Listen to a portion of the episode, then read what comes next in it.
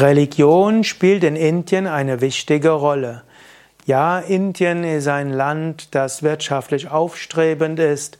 Aus Indien kommen viele Computerprogrammierer, die auch in andere Länder wandern.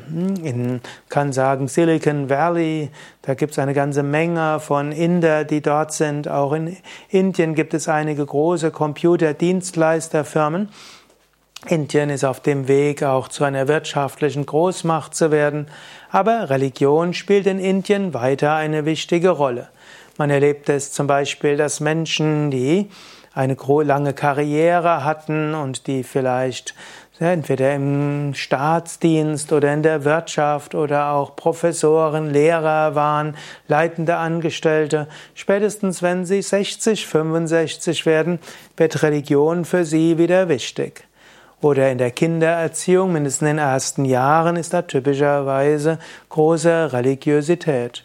Und wenn du nach Indien fährst, wirst du die Religion auch überall gegenwärtig sehen. Du wirst äh, zum einen den Ruf der Muezzin hören in den Gegenden, wo Moslems wohnen.